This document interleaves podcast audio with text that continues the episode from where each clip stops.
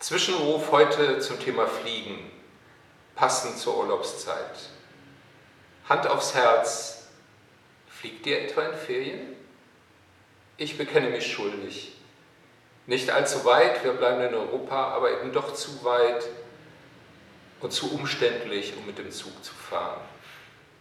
Die Fliegerei ist ja ziemlich in Verruf geraten, von wegen Klimakiller Nummer eins. Das stimmt zwar so nicht, der weltweite Flugverkehr ist etwa für zwei bis drei Prozent der Treibhausgasemissionen verantwortlich. Aber auch das ist eine ganze Menge und die Tendenz steigt. Dürfen wir also noch fliegen? Bevor ich mich vollends bei meinen grünen Freunden in den Nesseln setze, ja, es ist richtig, unser persönliches Flugverhalten kritisch in Frage zu stellen.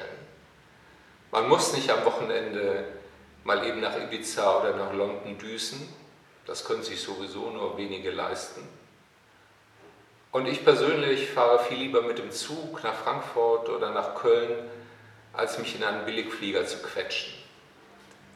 Und trotzdem ist es verkehrt, das Fliegen moralisch zu verdammen. Die Fliegerei ist Teil unserer modernen Welt. Politik, Wirtschaft, Wissenschaft, Kultur, Sport, ja sogar die Liebe ist global. Es gibt immer mehr binationale Paare und Familien sind über den ganzen Globus zerstreut. Wer Ja zur Migration sagt, kann schlecht Nein zum Fliegen sagen. Je mehr Menschen in die globale Mittelschicht aufsteigen, desto mehr wird geflogen, aus beruflichen wie aus privaten Gründen. Der Flugverkehr wächst deshalb jährlich um etwa 4 Prozent am stärksten in den Schwellenländern. Die Chinesen haben uns inzwischen als Reiseweltmeister überholt und der größte europäische Flughafen wird gegenwärtig in Istanbul gebaut. Und ja, es ist ein Fortschritt, dass nicht nur eine kleine Oberschicht fliegen kann. Früher waren Fernreisen das Privileg der oberen 10.000. Steigende Einkommen und sinkende Flugpreise haben das Fliegen demokratisiert.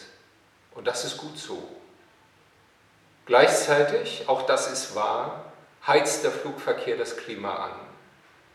Weiter so geht also nicht. Was tun? Auf dieses Dilemma mit dem Appell zum Verzicht zu antworten, beruhigt vielleicht das eigene Gewissen, aber es ist reichlich weltfremd und es umgeht die eigentliche Herausforderung, nämlich das Fliegen selbst klimaneutral zu machen. Das ist keine Fata Morgana. Grüner Wasserstoff, Algenkerosin, Elektroantrieb im Bodenverkehr sind machbar.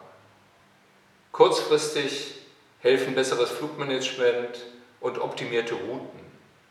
Allein damit lassen sich in Europa etwa 10 bis 15 Prozent der CO2-Emissionen im Flugverkehr reduzieren. Für den großen Sprung zum umweltfreundlichen Fliegen braucht es die Politik.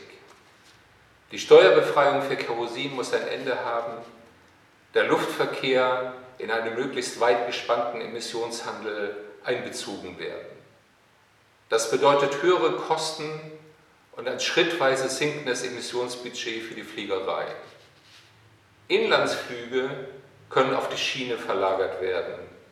Dazu braucht es aber massive Investitionen in den Ausbau der Bahn. Sie könnte heute die Berufs- und Wochenendfliegerei gar nicht auffangen. Es führt kein Weg zurück hinter die moderne Mobilität. Bleibe zu Hause und nähre dich redlich. Das ist die Weisheit des 19. Jahrhunderts. Wenn wir den Klimawandel aufhalten wollen, bleibt uns nichts anderes übrig als die Flucht nach vorn. Zu einem klimaneutralen, umweltfreundlichen Verkehrssystem, zu dem auch in Zukunft die Fliegerei gehören wird. Das erfordert viel Ingenieurskunst und technische Innovation, vor allem aber erfordert es politische Weichenstellungen hier und jetzt. Und damit schöne Ferien.